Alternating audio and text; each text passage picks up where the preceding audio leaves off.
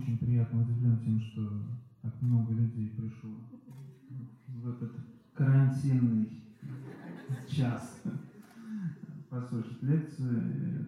В общем, не бойтесь ничего. Главное, мойте руки и не трогайте лицо немытыми руками. А, значит, я написал книжку «100 историй, 100 рассказов из истории медицины», не будучи ни врачом, ни историком. Я айтишник. И, да, и я хочу поговорить в конце о том, а, что вся эта история значит в нашей сфере, в IT, как, какие выводы мы из нее можем сделать. Это истории разных времен народов доказательной медицины. Три с половиной года я эту книгу писал и 20 лет собирал материал. Так случилось, что в 96 году попалась мне на глаза история, которой нету ни в каком интернете, и про главную героиню до сих пор нет статьи в Википедии, даже в английской. Это американская врач, которая потеряла новорожденного ребенка из-за желтухи неизвестного происхождения. И она поклялась родить следующего и выходить его, и установить причину этого заболевания. Так она открыла резус конфликт. И вот я прочел, как, и да, она это сделала. Я прочел, подумал, вот сто таких историй найти, вот это была бы книга. Ну и как-то с тех пор примечал какие-то эти самые сюжеты. И так вот в конце концов у меня получилось, когда э, в одной медицинской компании я занимался проблемами искусственной памяти, и как-то получилось, что можно сочетать с написанием медицинских историй. Дальше издательство Alpine Publisher предложил мне переложить их в бумажную книгу. Все сто рассказывать нет смысла, они разных времен, разных народов, о разных болезнях. Поскольку я не медик, у меня нет любимой области в медицине, я просто ориентировался на те услуги, которые мой наниматель продавал. Так вот, а, поэтому поговорим о Льве Николаевиче. Кто с ним рядом сидит, кто знает. Но не Боткин. Мечников Илья Ильич. Да. Мечников Илья Ильич и Толстой э, очень долго друг с другом спорили.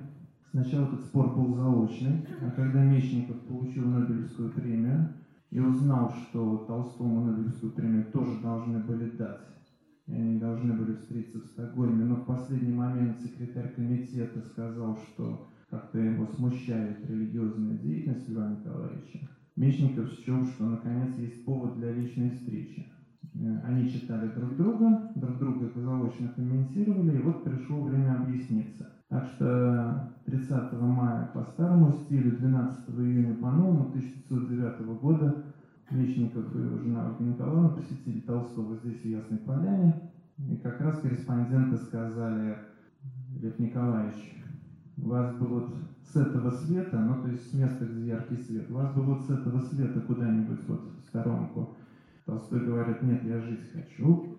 Вот они, да. Илья Ильич улыбается этой шутке, но в целом вид у него довольно разочарованный. Вот. А спор у них был такой.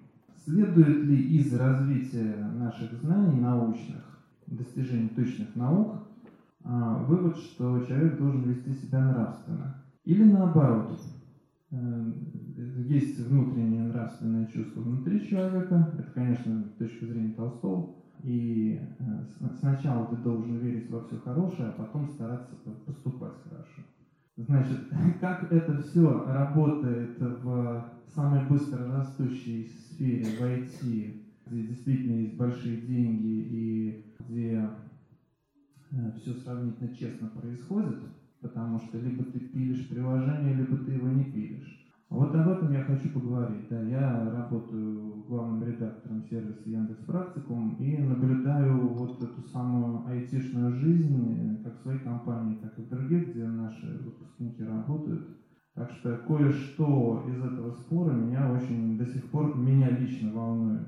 Сначала написал это в а потом столкнулся с этим на практике. Вот об этом мы с вами тоже немножко в конце поговорим. Итак, вот перед вами два русских помещика, из которых вышел толк. Чадаев в свое время говорил, что вот помещики наши живут, паразиты такие на горбу трудового народа, а проку от них никакого. Никто из них никогда ничего не совершил никакого открытия и не написал книжки, которые бы доставила удовольствие людям во всем мире.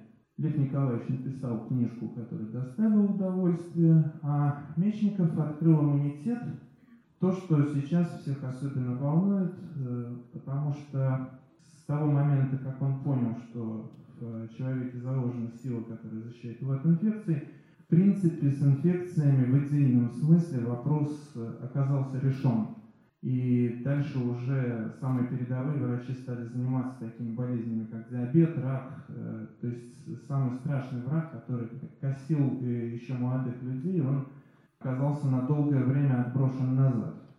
А, не чужой человек Мечников Льва Николаевича, у них был общий знакомый, старший брат Мечникова Иван Ильич, тот самый, который смерть Ивана Ильича так вот этот самый Иван Ильич был очень большая умница, но при этом э, всю свою жизнь играл в картишки, как и отец Ильи Мещенкова. Толстой очень сожалел, что такой блестящий ум не дал никакого плода.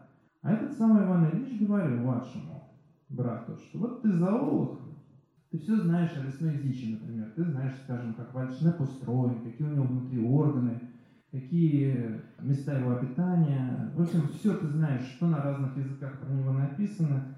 Только вот на охоту я возьму не тебя, на вальшнепа, а собаку. Она ни черта о нем не знает, его принесет, когда его подстрелю. Вот таков и Толстой, говорил он. Вот я его лично знаю.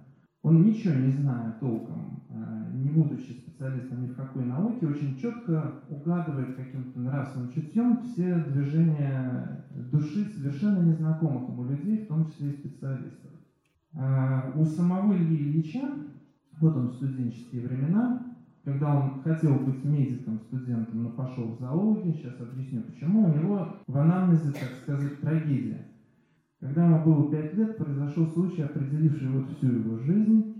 Его взяли в заложники. Значит, 1850 э, год, ситуация в России революционная. Вот все эти рассказы о том, как православные крестьяне любили помещиков и как при крепостном праве было замечательно, это такие, конечно, рассказы, а в реальности было вот как. Они жили в Харьковской губернии и отправились в город Славянск, недавно прославившийся, купаться в тамошних знаменитых соленых озерах. Э, там купаются больные ревматизмом и другими хроническими заболеваниями.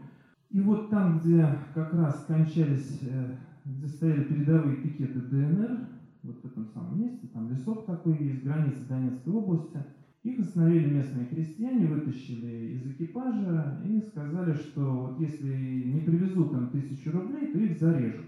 Вот зарежут мать Мечникова, его самого, значит, там с ними ехал родственник, которого послали за деньгами.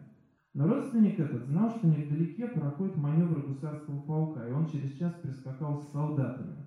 И Мечников вспоминает, ну вот, сейчас он попадет этим гадом. Так нас до смерти напугал, потому что ему объяснили, что сейчас зарежут. А ему пять лет. Сейчас он попадет, как ему надо. А потом он увидел, что такое, когда попадает. Да, когда, э, значит, э, жестоко избивают солдаты мужиков и избивают, видно, что, ну, наконец появился повод. Можно. Вот вам человек, которого вы можете избить, и вам за это ничего не будет.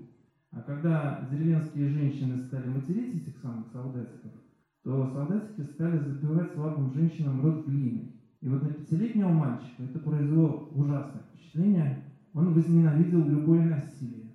Он отказался быть офицером, как его отец, и э, сказал, что будет врачом. Но он так жалел вот всех на свете после этого самого случая, что если ему попадался человек, например, с зубной болью, у него начинали болеть зубы. Если ему попадался сердечник, у него начинало ныть сердце. Он долго с этим очень боролся, лет до 40 э, с ним такое случалось. Ему поэтому мать, вот та самая, которую не прирезали крепостные крестьяне, сказала, «А ты не можешь быть врачом. С такими симптомами ты быстро погибнешь, поэтому иди в зоологию. Это как-то близко к медицине. И вот он пошел в зоологию, и попал он в самую золотую эпоху зоологии, как раз когда Дарвин открыл свои законы эволюции, и бросились их они подтверждать. Вот и Илья Ильич э, установил, что, э, например, потомство всяких кишечных гермафродитов, живущих в кишечнике, это его работа, сделанная в Германии, что оно на воле становится разнополым, это интересное было открытие. Никто никогда не думал о том, что у животных такое может случиться. А, его обокрал научный руководитель Рудольф Лейкарт, причем это был ученый с именем, хороший э, ученый, который расшифровал э, жизненный цикл трихины. Все про трихинеллез, наверное, слыхали. Так вот, э, этот Лейкарт приписал наблюдение Мечникова себе. Что раз этот аспирант у меня работает, значит, я могу его работу записать как свою. Тех пор Мечников принципиально работал э, один. Значит, работал один он так здорово, что ему позавидовали, значит, собственные ученые, э, русские уже, и не выбрали его в медико-хирургическую академию. Единственное в России заведение, где действительно активно шла исследовательская работа в области медицины. Причем против голосовали именно молодые врачи. Потому что обычно, а, когда молодой, талантливый ученый, изобретатель пробивает себе дорогу, говорят, вот старые пердуны, значит, помешали, вот они, значит, ретрограды. Ничего подобного. Мешали сверстники. Тут у него умерла очень любимая им первая жена от туберкулеза, и он впал а, в глубокую депрессию. А, он и так вообще-то не отличался оптимизмом, а так он совсем загрустил, а, потому что чем больше он совершал открытий в области зоологии, тем больше он видел, что выживают самые незаметные, самые низменные существа. Вот прекрасная молодая женщина, такая умная, такая им любимая, умирает от туберкулеза, ее погубил какой-то микроорганизм, еще не открытый тогда. Вот зловонные тараканы живут себе и не обращают внимания на все усилия, которые человек предпринимает, чтобы с ними справиться. Выживают худшие, и в человеческом обществе тоже так. Вот он говорит, дикарь из-за инфекции не доживает до 25 лет, не успевает оставить потомство. А люди цивилизованные, вот они бы и рады, может быть, жениться по любви. Да вот бедные они, за них замуж никто не идет, на них никто не женится. Это какая-то сплошная трагедия человеческой жизни. Стал он преподавать, э, репетиторствовать э, у соседки своей, вот молодая красивая у него была соседка, Ольга Николаевна, Белокопытова, дочка помещика, стал за ней ухаживать, э, женился на ней. Причем она сильно была очень в него влюблена, как бывает, когда девушки влюбляются в репетиторов, и старательно училась. И мало того, что училась, она еще какую-нибудь книжку читала интересную, чтобы поддерживать с ним любопытные разговоры, чтобы с ней было интересно ему. Э, Причем это как-то его смущало очень, э, значит. И тут же она заболела брюшным тифом. Он за ней ходил, выходил так разволновался, что э, начались у него проблемы с речью, он заподозрил у себя бульбарный паралич. Ну все, молодая женщина с 30-летним мужчиной, у которого отнимается язык, счастлива быть не может. А, второй раз попытался наложить на себя руки, первый раз после смерти первой жены, значит, привил себе возвратный тиф. Причем сделал вид, это научный эксперимент. Он собирается доказать, что вот э, через кровь происходит заражение. Кровь больного себе впрыснул, переболел, чуть не умер, были серьезные очень осложнения на сердце, которые его в старости погубили. Но интересно, что после того, как он выздоровел, куда-то его пессимизм испарился. Вот, значит, они поехали, умер ее отец, и на приданное жены они поехали отдыхать в Мессину. Ну, так сказать, пропустить зиму. Это была зима 1882-1883 годов. Это, э, значит, сестра жены и брат жены стоит. Вот, а Мечников жена друг на друга глядят. И вот когда она, значит, со своим братом и сестрой пошла смотреть каких-то дрессированных обезьян, Мечникову в пришел опыт, который, собственно, решил нашу с вами судьбу. И благодаря которому мы тут, собственно, сидим. Потому что очень многие из нас были спасены, или наши предки были спасены в результате этого самого открытия. Там для детей устроили елку, но э, елки там не росли в Мессине, это самый юг Италии, на острове Сицилия. Там было мандариновое дерево, вот как у графа Толстого в оранжерее. И на нем, значит, э, были развешены игрушки. Вот, и он э, взял на этом самом мандариновом дереве э, иголки какие-то там были прикреплены, воткнул иголку в личинку морской звезды Бипинария. Вот такая она, эта самая личинка, как она выглядит. И обнаружил, что э, клетки, которые в вебинарии занимались перевариванием пищи, набросились на эту самую иголку. Тогда он подумал, что может быть то же самое происходит при вторжении вообще любого чужеродного агента. Есть какие-то клетки, которые набрасываются. Вот он впрыскивает свою кровь. Смотри, здесь рукой Мечникова написано. Значит, после инъекции крови моей. Вот как э, эти самые клетки навалились на, на красные кровяные тельца. А, ветеринария хороша тем, что она прозрачная, удобно наблюдать, что в ней происходит.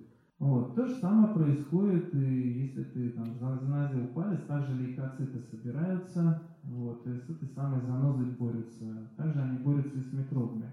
Вообще-то, конечно, то, что лейкоциты делают микробами, видели и раньше, но они думали, что лейкоциты союзники микробов, что микробы, как в карете, разъезжаются по всей кровеносной системе.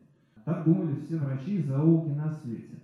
Там, значит, отдыхал в этот момент Рудольф Верхов. Это основатель науки патологии. Кто не знает, что такое патология, патология – это наука, которая отвечает на вопрос, от чего они умерли. Патолог берет и пытается установить причину смерти. Верхов э, открыл, что умирает человек, если клетки его функционируют как-нибудь не так. Вот, это была клеточная теория. Он, конечно, был очень доволен, видя, что молодой русский ученый подтвердил его гипотезу. Он сказал, ну теперь, Илья, готовься. Сейчас тебе влетит со всех сторон, потому что высказал идею, но настолько новую, но настолько она противоречит всем установкам, которые были раньше, сейчас тебя будут, будут топтать все. И так и вышло. Топтали его все, топтали, особенно немецкие ученые. Он хотел вообще-то уехать из России к, сначала к Коху. Но Кох-то как раз и не взлюбил ужасно мечниковскую теорию фагоцитоза, о том, что есть фагоциты, которые пожирают... Фагоциты значит пожирающие клетки. Это слово придумал Мечников. А немцы не любили французских ученых, и если со всей Европы из России вот в институт Пастера ехали а, люди прививаться, если там кусала бешеная собака, то немцы, укушенные бешеными собаками, принципиально к Пастеру не ездили. Значит, это было после франко-прусской войны, очень напряженные отношения. А, немецкие ученые пытались опровергнуть все теории французских, поскольку Мечников примкнул к, французам, то они там и, значит, на него накинулись, как раз говорят. А как же, вот если нет лейкоцитов, почему а, погибают, э, ну, почему, например, организм сопротивляется змеиному яду, если там есть антитоксины? Задавали всякие неудобные вопросы. Миш, вот они, враги-то, как раз. В середине стоит Кох в котелке, а высокий вот этот самый э, в, справа с сигарой, это Пауль Эрлих, главный, главный научный оппонент Мечникова, человек, который подобрал э, первое эффективное лекарство против сифилиса, сальварсан. То есть он, они, 606 была проба краски по очереди этот краситель, который прицепляется все-таки к бледной трепанеме, а в молекулу этого красителя там можно ввести яд, и он эту трепанему убивает. До тех пор, что делать с сифилисом, кроме как травить ртутью трепанему вместе со всем человеком, не знаю. Вот, вот этот самый Эрлих как раз стоял за то, что антитела значит, каким-то образом зарождаются и борются антитоксины без э, участия фагоцитов, что нет никакой специальной клеточной иммунной системы. А Мечников понял, что антитела это такие метки. Они прилепляются э, к чужеродному агенту для того, чтобы пришел э, лейкоцит, лимфоцит и знал, вот это враг, его ешь. В этом их роль состоит. Но, конечно же, сейчас все гораздо э, серьезнее исследовано, но надо сказать, что сосуществуют оба механизма э, у нас, и, и гуморальный, и фагоцитарный, и поэтому им обоим на двоих, на двоих дали Нобелевскую премию. Этому предшествовало важное э, событие. Да, вот как раз рисунок Мечникова, когда он обнаруживает, что помимо фагоцитов есть еще макрофаги. Макрофаги занимаются как раз теми, э, за кого взялась гуморальная система. Вот его фото в институте Пастера. Значит, э, интересная история отъезда Мечникова, почему он вообще не мог работать в России. Потому что жизнь слишком коротка, сказал он. Понимаете, что я сделал? Ведь я же открыл силу, которая сопротивляется всем бактериям. Мы же можем таким образом сделать человека ну, здоровым до самой смерти. Это повод для оптимизма, потому что, как подумал Мечников, самый ужасный момент в нашей жизни, когда мы понимаем, что мы смертны. Поднимите руку те, кто помнит себя в тот момент, когда он понял, что умрет. Я, честно говоря, так испугался, что, в общем, до сих пор не могу с этой мыслью примириться. А Мечников сказал, что эта мысль отравляет все наше существование. Мы боимся умереть, мы не хотим. Но ведь если человек доживает до 120 лет, он присыщен жизнью, как в Библии сказано. Надо сделать так, чтобы он до тех пор жил, а не страдал. Для этого надо истребить все инфекции. Так вот же мы открыли иммунитет. Мы же можем, значит, его как-то поддержать, исследовать, развить, усилить. Это повод для громадного оптимизма. И вот с тех пор он понял, что раз природа дала нам защитный механизм, значит, выживают не худшие, а выживают умные. Что человека можно сделать, ну, не бессмертным, но, по крайней мере, до 120 лет, э, чтобы он дожил. Тем более, что есть еще и гуморальный иммунитет. Вообще прекрасно. С иммунитетом оказалось не все так просто. Помощник э, Мечникова Александр Безредко обнаружил анафилактический шок, который вызывается именно иммунитетом. А, а Мечников сам у себя обнаружил очень неприятное явление, связанное с макрофагами. Значит, это он, его рисунок, изображающий макрофага, который идет по волосу. Он пишет, почти весь волос седой, но все-таки еще не совсем белый. Волос с моей щеки, видите, написано. Он понял, почему мы сидим. Потому что эти самые макрофаги говорят, что пора бы этому волосу умирать. Собирают с него весь меланин краситель. Вот как раз вот макрофаг, набитый меланином, из волоса уходит. Значит, иммунитет нас убивает. Аутоиммунный процесс старости. А что его вызывает? стал Мечников размышлять и решил, что, наверное, живет в нас микрофлора, которая, значит, отравляет нас потихонечку. К тому времени, к 1909 году, Мечников рвался уйти из правления Института Пастера. Вот это президент э, Института Эмиль Ру, помощник Пастера, человек, который, собственно, придумал э, идею вакцины от бешенства. И это же Эмиль Ру, тот человек, который сделал первую в мире прививку от сибирской язвы. Овец они прививались Пастера. С этого, собственно, началась история и борьбы Пастера за институт, и история вакцинации как э, массового явления от разных самых болезней. Что, оказывается, можно делать вакцину вот от любой инфекции, надо просто вот взять и сделать. В случае с бешенством это был вирус невидимый вообще, ни в какие микроскопы, и тем не менее они даже не видя никогда в глаза этого возбудителя, сделали эффективную вакцину. Бедный институт Пастера еле-еле выживал. Эмиль Ру э, давал уроки, а он больше всего на свете не любил давать уроки. То есть в институте Пастера была э, образовательная линия, за счет которой он финансировался. А между тем, до того, как встретить Пастера, Эмиль Ру, давая уроки химии как частный репетитор, э, чуть не придушил ученика, то есть реально стал его душить, потому что тот не сделал домашнее задание. У кого из вас были ученики, те понимают Эмиля Ру очень хорошо. Вот. Значит, э, у Мечникова с учениками были, как мы видим, другие отношения, он на них женился. Вот. А очень Ольга Николаевна пригодилась мировой науке в том смысле, что она была помещица, богатая помещица, и э, на приданное жены финансировался институт Пастера, потому что на исследование денег у института не было вообще. И даже вот когда была сделана эта фотография в 1908 году, Э, Мечников встретил э, э, выгнанного в отставку графа Сергея Юрьевича Витте, фактически главу российского правительства до того, тут уже Савытин был, и спросил, может ли в России случиться революция. Витте, зная, что Мечников человек либеральных взглядов, ожидал, что он скажет, ну типа давно пора уже революция, сколько можно это вот, терпеть, эту монархию, этот самый тиранический режим. А Мечников сказал, нет, я по другой причине спрашиваю. Мы кормимся с имения, у нас институт становится, если в России случится революция, и не будут присылать деньги. Например, э, самый важный опыт э, борьбы с анафилактическим шоком, когда Безредко придумал, что можно сначала ввести маленькую дозу, допустим, той же противостолкнячной сыворотки, а через полтора часа уже полную, Потому что если вводить сразу полную, то может быть сильная аллергическая реакция. Э, эта реакция сейчас убивает каждого сотого пациента наших больниц, анафилаксии. Так вот, когда они э, делали эти опыты на морских свинках, в институте Пастера свинки закончились. И пришлось сделать дальше опыт по телеграфу. Связались с Нью-Йоркской, с Нью-Йоркским департаментом здравоохранения и в удаленном режиме в 1907 году безредко давал команды, какую свинку как колоть. Вот, это совершенно не годилось.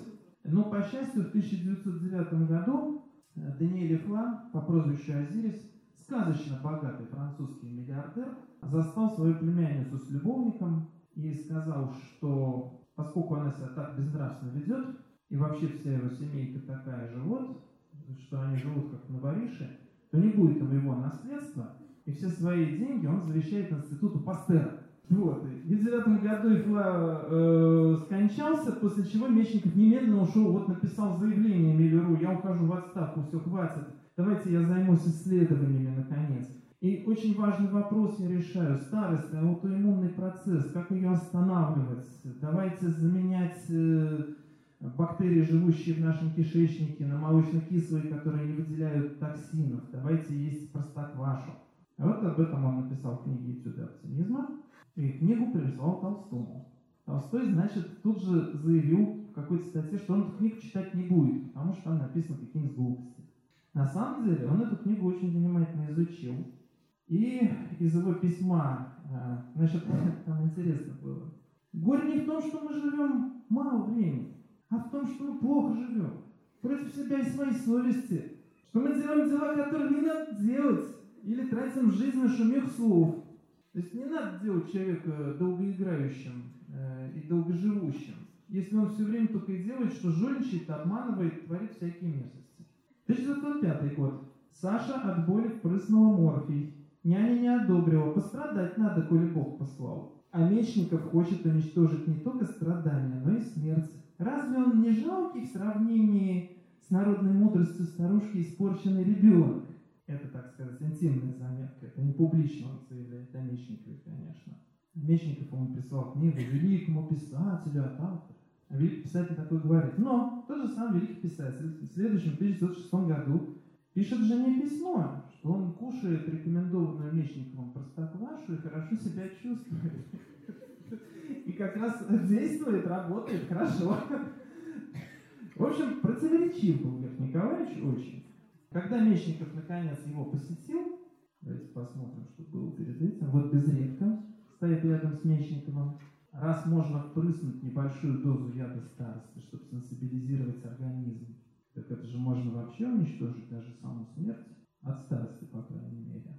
Вот это открытие так всех поразило, что Нобелевский комитет сказал, все, пора премию давать. Вызвали Стокгольм. Вот это письмо Юстра Адена, восторженное Мечникова.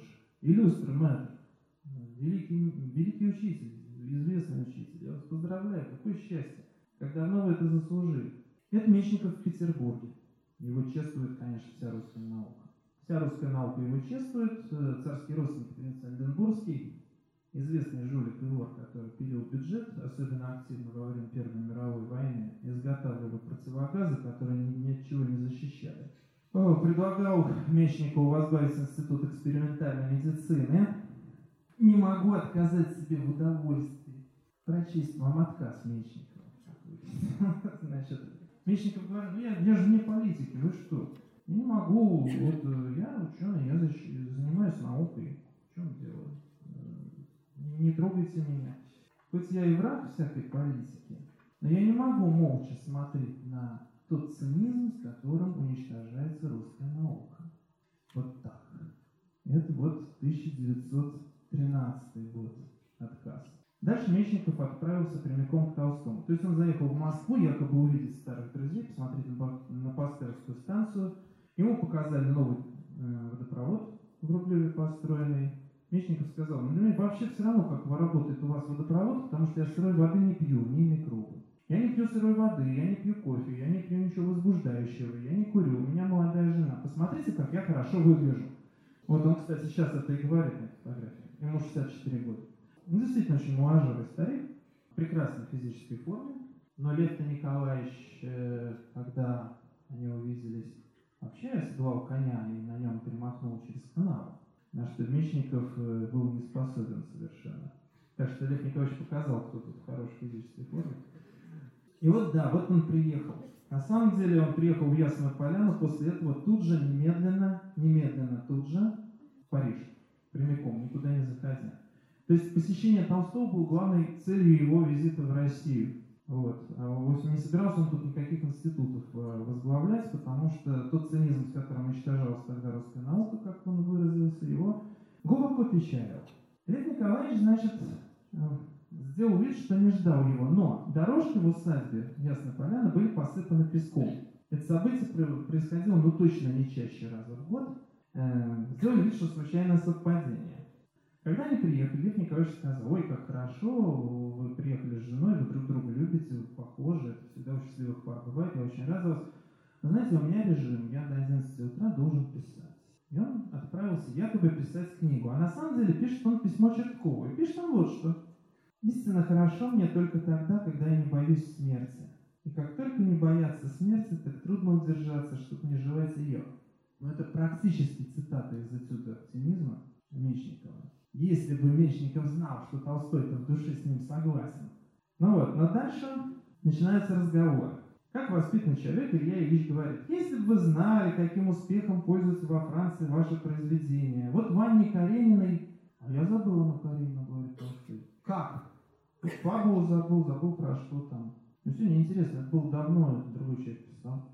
Ну, ну ладно, значит, э, Толстой любил смутить собеседников, и, оставшись с Мечниковым наедине, он посмотрел ему в глаза и спросил, а вы, собственно, зачем приехали? Вот, хотя, в общем-то, пригласил.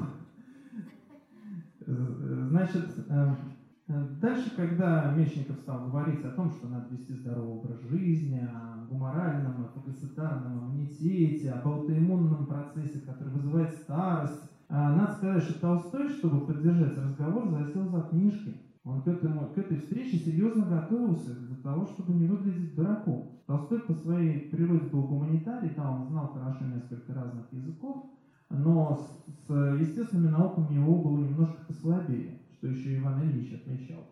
И тем не менее, что-то вот сложен человек с его понятиями о добре и зле, говорит Толстой, чтобы считаться совершенным. Вот пусть совершение человека, значит, ваши микроорганизмы, Илья Ильич, вообще самые совершенные существа на свете.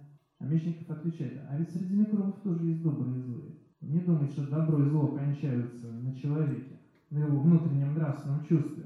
А, вот вы, вы, Лев Николаевич, ратуете против, э, против э, поедания мяса, да, вы вегетарианец. Но ведь если не будет поедания мяса, то вот перестанут разводить свиней, а ведь свиньи – это же самые счастливые существа на свете, это эпикурейцы животного мира. Нет более довольного существа на свете, чем свинья. Поскольку Мечников доводилось вести на них опыт, он-то знал, что говорит. А Толстой отвечает, этого мы знать не можем, и вообще здесь дело не в рассуждениях, а в непосредственном нравственном чувстве, живущем внутри человека. Вот эту цитату мы с вами еще поговорим о ней. Дальше он э, подставляется, Толстой говорит, это если мы будем обо всем рассуждать, так мы дойдем до оправдания людоедства. О, кстати, людоедство, говорит Мечников. А вы знаете, что в Конго есть людоедское племя, там вот нету у них э, никаких животных, вот они не разводят а, а кушать мясо хочется. Поэтому они едят пленников. Вот сначала вождь выбирает, какую часть от пленника хочет съесть, потом э, приходит мужчина, остается женщинам и детям то, что они не доели. А, дело в том, что муха ЦЦ истребляет крупный скот и крупных диких животных, поэтому вот они вынуждены так есть. Толстой, надо сказать, э, принял удар от Мечникова книжку французского путешественника с описанием этой страны. И даже своего друга Гильденвейзера, это великий пианист, который, кстати, присутствовал при всех этих разговорах и записывал, за, мы, собственно, с его записей во многом знаем их, он даже Гильденвейзера просил наиграть несколько песен, которые в этой книге были. Так вот, э, понял Толстой, что не вырваться ему, потому что очень у него эрудированный собеседник. Что ему не скажи, любой факт, он обязательно про него знает какую-нибудь историю, да еще которая опровергает все эти самые теории о внутреннем нравственном чувстве. Тогда, значит, Толстой э, поехал в гости к Черткову, они вместе ехали в экипаже, и говорит, э, «А, вот знания, они как радиусы, распространяющиеся из центра. Вот чтобы сфера ваших знаний, Илья Ильич, была верной формы, совершенной, Радиусы должны быть одной длины. Но если радиуса знания собственного народа-то у вас нет, гуманитарных наук вы не знаете. Значит, история русского народа вам мало известна. Мечников, вообще говоря, не рвался ее изучать, потому что он понял, что в России ему ужасно мешают. Сверху, снизу, сбоку. Сверху начальство, которому запрещало. Например, ему запретили в Одессе работать с куриной холерой, потому что губернатор сказал, что куриная холера может превратиться в человеческую. Вот. Ну, вот он был такой невежественный, а губернатору дай только что-нибудь запретить. Снизу, значит, мужики не, не соблюдали договоров, не сдавали вовремя деньги с продажи овощей и воровали у Мечникова свеклу. Так что он плюнул на наконец, поставил сторожа. Сторожа убили, 12 человек пошло на каторгу. Мечников почувствовал себя последним вот просто сволочью, человеком, который послал их на каторгу, потому что если бы я сторожа не поставил, они бы не пошли. И, наконец, еще сбоку есть препятствия. Ты берешь себе помощников, но эти помощники русские, они не такие, чтобы вот поручил и забыл. Они тут же немедленно обкололи чем-то скот какого-то помещика, и из 4000 голов 3000 откинули копыта в буквальном смысле. Вот. А вот в институте Пастера, вот куда приезжают такие мотивированные люди, как Безредко, вот э, в нем почему-то не происходит таких вот вещей. Почему-то там дают работать, да, пусть даже на мои деньги, там Ольга Николаевна получает переводы из России, но хоть не запрещают. Вот. Некогда мне терять время на борьбу с административными препятствиями. Русская жизнь слишком трудна для того, чтобы заниматься в ней наукой. А какой мотив был у Безредки? Царь Александр III сделал, принял все меры, чтобы университеты и медицинские всякие учебные заведения не брали лица иудейского вероисповедания, но евреев попросту. Безредко был хорошо знаком и тогда ему Мечников сказал, я тебя возьму в свой институт даже буду тебе платить зарплату, если ты отучишься в Сорбонне, потому что я зоолог, заблудившийся в медицине, я вообще не врач, я не имею права делать людям прививки. Он даже, э, Мечников даже собакам прививки боялся делать. Он, э, когда убивали какого-нибудь пса в его лаборатории, ну, прививали ему бешенство, например, э, чтобы убедиться в том, что вакцина там не работает в нескольких концентрациях, он гладил этого пса и говорил, бедный, бедный, какой ужас, мы его сейчас погубим. Вот. Ну, конечно, нужны были люди менее трепетные, которые готовы были проводить опыты с животными и потом лечить людей. И как раз Безредко на эту роль подошел. Очень хорошо. Сам Мечников сказал, что Будущее это, в общем-то, за механизмом врожденного иммунитета. Почему, если люди получают, например, ну вот, пьют воду, богатую холерными вибрионами, почему они только половина заболевает? Вот эта экспедиция в Калмыкию 1911 года, уже после смерти Толстого. Э, вот Мечников сидит справа, здесь вот его врачи, которые э, смотрели реакцию Перке они проводили, э, есть ли иммунитет к туберкулезу. И выяснилось, что калмыки, которые общались с русскими, а, собственно, русская колонизация принесла в Калмыкию туберкулез, там его не было прежде. А, вот они, половина болеет, половина имеет иммунитет. Но есть где-то в глуби, в глухих степях, где русский человек еще не появлялся вообще никогда, калмыки с врожденным этим самым иммунитетом. А, Мечников сказал, что будущее за теми, кто сумеет этот самый иммунитет э, Э, открыть. А вторая э, великая идея Мечникова была в том, что, видимо, рак вызывается в ряде случаев, по крайней мере, каким-то вирусом, невидным никак, в самые сильные микроскопы. В те времена э, видели только один вирус, вирус оспы. Он достаточно значительных размеров, его можно, как цельца Пашина, заметить в оптический микроскоп. Так вот, Мечников предположил, что э, саркома вызывается вирусом, и еще при его жизни Э, куриная саркома, да, действительно обнаружили, что провоцирует э, вирусное заболевание.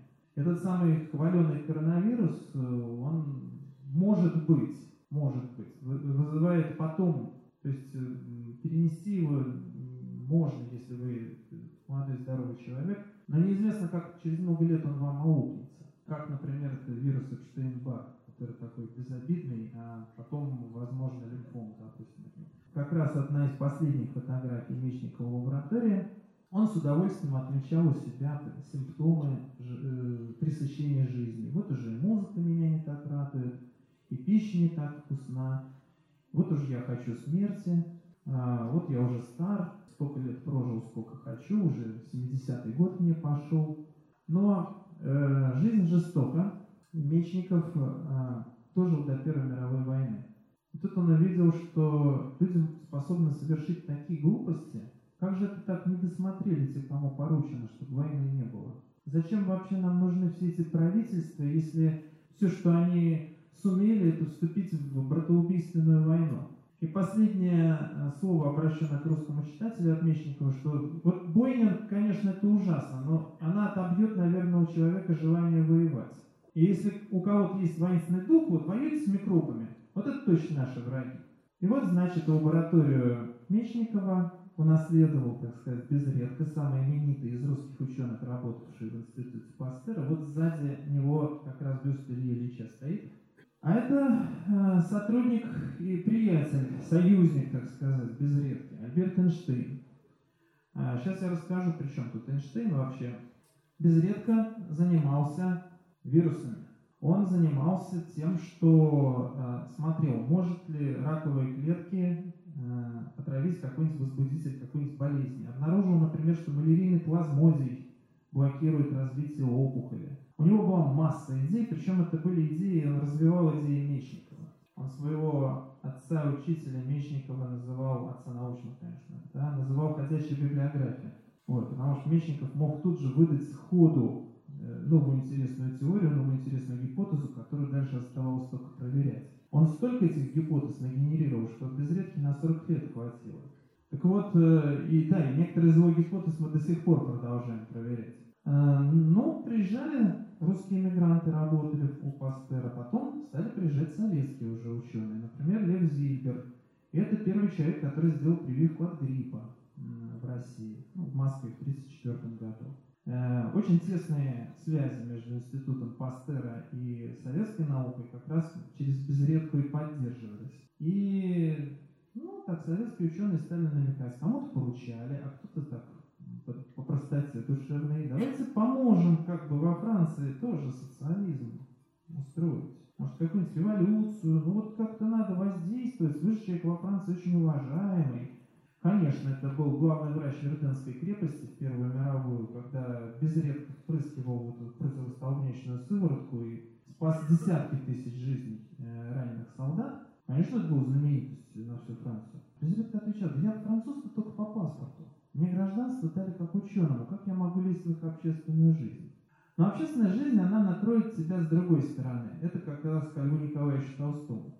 Она тебя накроет, потому что начались гонения на единоплеменников, так сказать, безредки. В 1912 году в Петербурге возникло общество защиты здравоохранения евреев, УЗИ. Оно занималось тем, что ну, евреи скидывались, отправляли детей э, в летний лагерь, или там вакцинациями занимались, закупкой лекарств для бедных. И так получилось, что э, организация распространилась по всей Российской империи. После распада империи в Польше, в Прибалтике, в Румынии вот эти самые осколки э, этого самого ОЗИ, они э, оказались за пределами Советской России. И какая-то была горизонтальная связь. И пришла в голову мысль, например, такому человеку, как Эйнштейн, что можно распространить это общество защиты евреев сначала на евреев, потом вообще на, на всех людей, сделать какое-то такое общество всеобщей медицинской взаимопомощи. Эйнштейн э, своим авторитетом зашел как с козырной карты и возглавил этот самый союз, сохранилась их переписка с безредкой. Однажды, например, когда там не хватало им денег на что-то, Эйнштейн единственный раз в жизни дал концерт как скрипач. Играл Артур Шнабель, знаменитый пианист, Эйнштейн играл на скрипке. Больше никто не видел его концерта, но так денег они собрали много. Значит, в 1933 году, когда нацисты пришли к власти, стало ясно, что надо не вакцинировать э, еврейских детей и не посылать их в летний лагерь, а надо их вывозить. Вывозить из Германии как можно скорее и как можно большем количестве.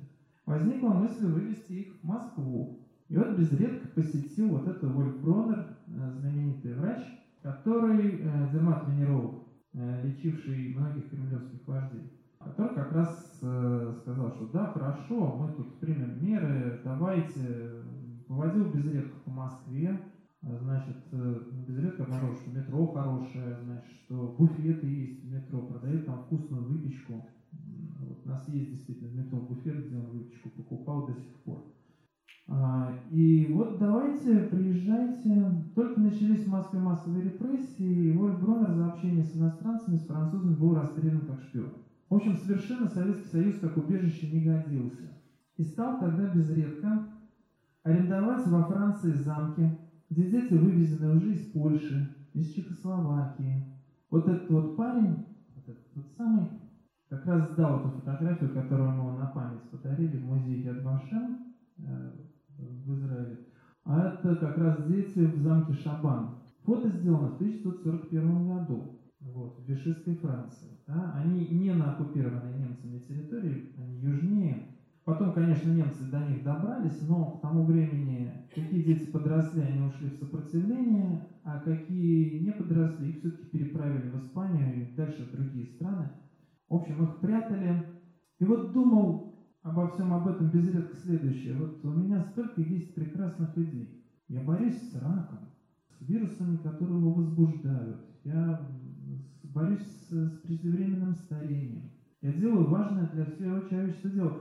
Но почему получается, что я должен вот заниматься незаконным перемещением людей через границу? А попробуй не займись. И почему, черт возьми, Англия и Франция не ударят на эту самую нацистскую Германию, а играют в какую-то странную войну? Почему они не навалятся на нее с тыла и не прекратят вот это безобразие, которое творится с евреями в Польше, например, откуда идут известия, одно ужаснее другого? Да, они не шли вперед, потому что факт о ненападении с Советским Союзом был, да, и они опасались, что еще и Советский Союз включится на стороне гитлеровской Германии. Это была не нулевая вероятность. Они не рисковали. В результате случилось то же самое, что случилось. А Безредко умер с горя.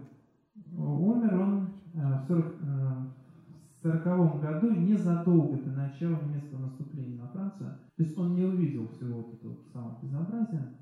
Таким образом, вот он спор Мечникова с Толстым. В чем дело? В том, что люди э, творят зло, обманывают, совершают глупости и преступления – или в том, что они боятся смерти, и надо делать так, чтобы они жили как можно дольше. И вообще, что самое главное, нравственное чувство, которое живет в человеке, и которым он должен руководствоваться и бояться Бога, вот, как Толстой считал, ну, нехорошо грешить, когда Бог. Или все-таки из э, наших знаний э, о природе следует нравственное поведение? Если есть вопросы, поднимайте руку, я буду давать микрофон. Вот у меня такой вопрос возник. Я понимаю, история медицины – дело очень субъективное. Я вот полистал вашу книжку и вот не нашел двух э, лиц, которые, ну, как бы в первой э, группе вообще по медицине. Ганеман и Парацельс. Вот почему вами они обойдены? Так, есть какие-то здесь причины или это случайно? А, хорошо, есть ответ. Значит, э, в конце этой самой книжки, книжку эту делал айтишник, поэтому в ней нет списка литературы, а вместо нее QR-код. Если вы наведете на этот сам QR-код камеру своего мобильного, мобильный браузер откроет вам список литературы. Список литературы этот на тысячу вхождений. Вот по ста историям тысячу вхождений, в основном состоящие из активных ссылок, из статей этих самых ученых и врачей, из первоисточников, чтобы можно было почитать, потому что я оставляю за собой право ошибиться. Может быть, как вы заметили, история дела субъективная, да? Может, я что-то неправильно понял. Но вот есть первоисточники, которые вы можете открыть. И уж пользуясь тем, что я сверстал это дело на сайте, положил, я, конечно, привожу ссылки, чтобы вы могли, не идя в библиотеку, находясь в любом абсолютно месте, где есть интернет, взять, открыть это и проверить меня. А, за процессы я не взялся по той причине, что мало чего о нем известно. Мы не можем точно реконструировать его жизнь. Меня интересовало всегда, чего герой хотел. Понимаете, вот Мечников вроде как известный человек, э, его портреты везде есть, в каждом учебнике о нем говорится – основоположник, первооткрыватель и так далее.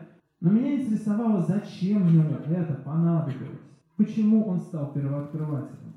Какая трагедия его заставила делать то, чего делают, не делают другие?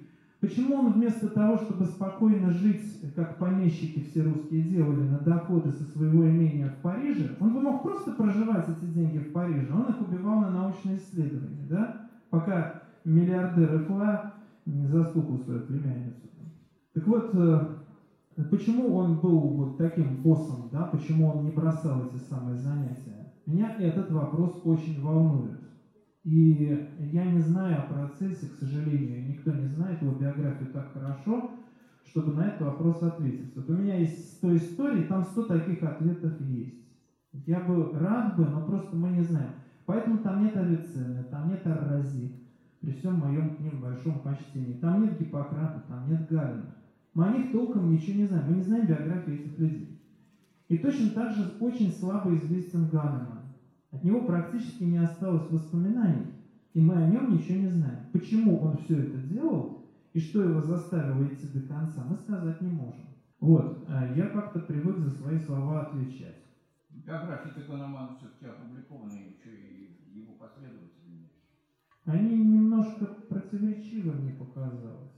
Вот знаете, есть ряд историй, которые я, по, поизучав, понял, что не возьмусь. Ну, в общем, э, я думаю, что книжка стоящая. Расскажите Она- свою любимую да. историю этой книжки. Их сто. Есть у вас одна любимая? Расскажите. А, здесь нету человека, похожего на меня среди этих героев. Сразу, вот ничего личного у меня с ними нету. Вообще, я хотел сначала про 100 великих финансистов написать, если честно. Вот. Но, но как-то мне попались врачи. Вот. А, ну, та проблема, которую я описал, вот, э, почему человек с упорством э, проводит свое дело и доводит его до конца, э, та проблема, с которой мы в нашей индустрии сталкиваемся, да, вот она очень хорошо в медицине видна. Но моя любимая история, во-первых, про эту женщину, которая резус конфликт открыла, а во-вторых, мне нравится чисто по-человечески Рональд Росс, который э, установил, что именно анофилис разносит малярийный плазмодий, что именно этот комар, а никакой не другой, есть причина распространения малярии. Очень интересная причина, по которой это он сделал. А, У него случился кризис среднего возраста, мне 35 лет, я ничтожество, вот это вот. Как раз в то время, как Чехов писал эти слова, он вот как себе говорил. Доктор, я плохой, у меня 30 больных э, с малярией, я ничего про эту болезнь не знаю. Но самое главное, его тайна была в том, что он был графоман.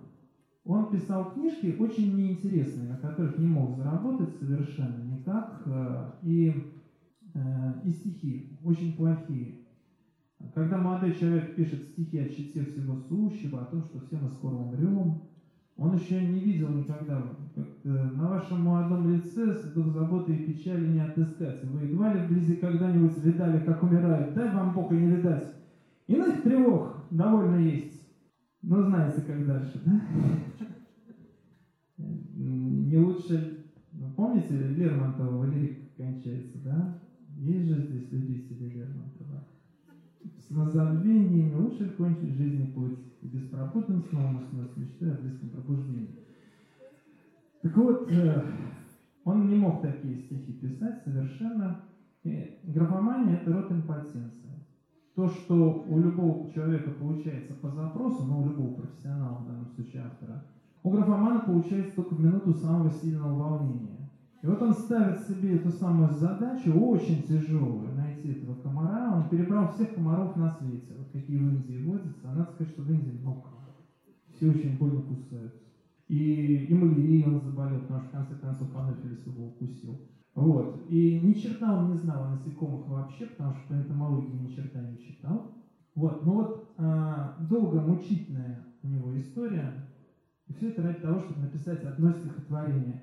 Это единственная история, где я э, поднялся до поэтического перевода. Я стихов не пишу, хотя очень люблю их. Вот.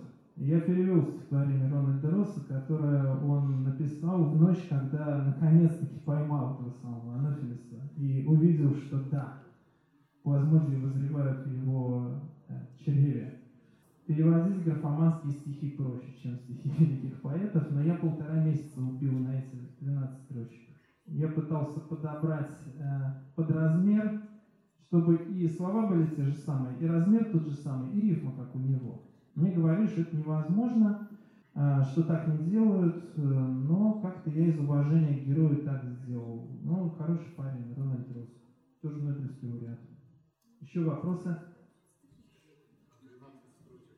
12 строчек. Да, читайте. Переводе. По-моему, история номер 49, насколько я помню This day, relenting God hath placed within my hand a wondrous thing, and God be praised. At his command, seeking his secret deeds uh, with tears and toiling breath, I find thy cunning seeds. Он употребляет всякие древние слова, как у Шекспира. O million murder and death, I know this little thing a myriad man will save, O death. Where is thy sting, thy victory of great? Это оригинал. Теперь мой перевод. Вот день, когда Творец мне чудо в руки дал. Хвала тебе, Отец, я тайного искал в слезах, в поту без сна, чтобы наконец узреть лихие семена твои, миллионов смерти. Я знаю, в чем теперь спасение мириад. Где твоя жало, смерть, твоя победа, ад? Конечно, последние две строки цитаты из апостола Павла. Вот. Это меня спасло.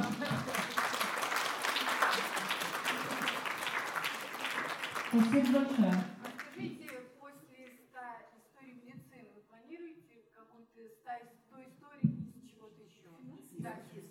А, Меня финансисты привлекают на самом деле, но я еще недостаточно... Ох, я написал историю про финансиста, который э, сдал заговор против Ленина Дзержинскому. И, ус- и поступил в это самое заведение чекистом номер 6, был такой Филиппов, причем он был, так сказать, ученик Победоносцева, ученик философа Федорова, и вообще такой весь из себя черносотенец революции. Вот. При этом он, э, значит, был биржевой игрок не очень удачливый. С Феликсом Эдмундовичем он очень подружился. Сдавал ему э, то, что было. И более того, его Феликс Эдмундович отправил э, в командировку в Хельсинки смотреть, можно ли оттуда выводить Балтийский флот и проиграют ли красные финны войну белым финнам. А, написал я эту самую историю, ее опубликовали на портале для финансистов. Никто не поверил. Решили, что это какие-то байки. И тут я понял, что чем лучше история сама, чем больше в ней интересных сюжетных линий, я все это раскопал, я в архивах сидел, читал его письма, читал письма Федорова к нему, вот что только не было. Даже мне э, в архиве Федеральной службы безопасности довелось поработать.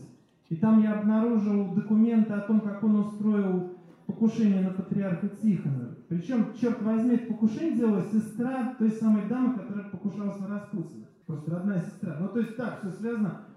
Не поверили, невероятно говорят, это романов быть не может. Финансисты по своей природе люди скептические. Наверное, я просто не знаю пока, как о них писать. Вот, может, лет через 20 я дозрею.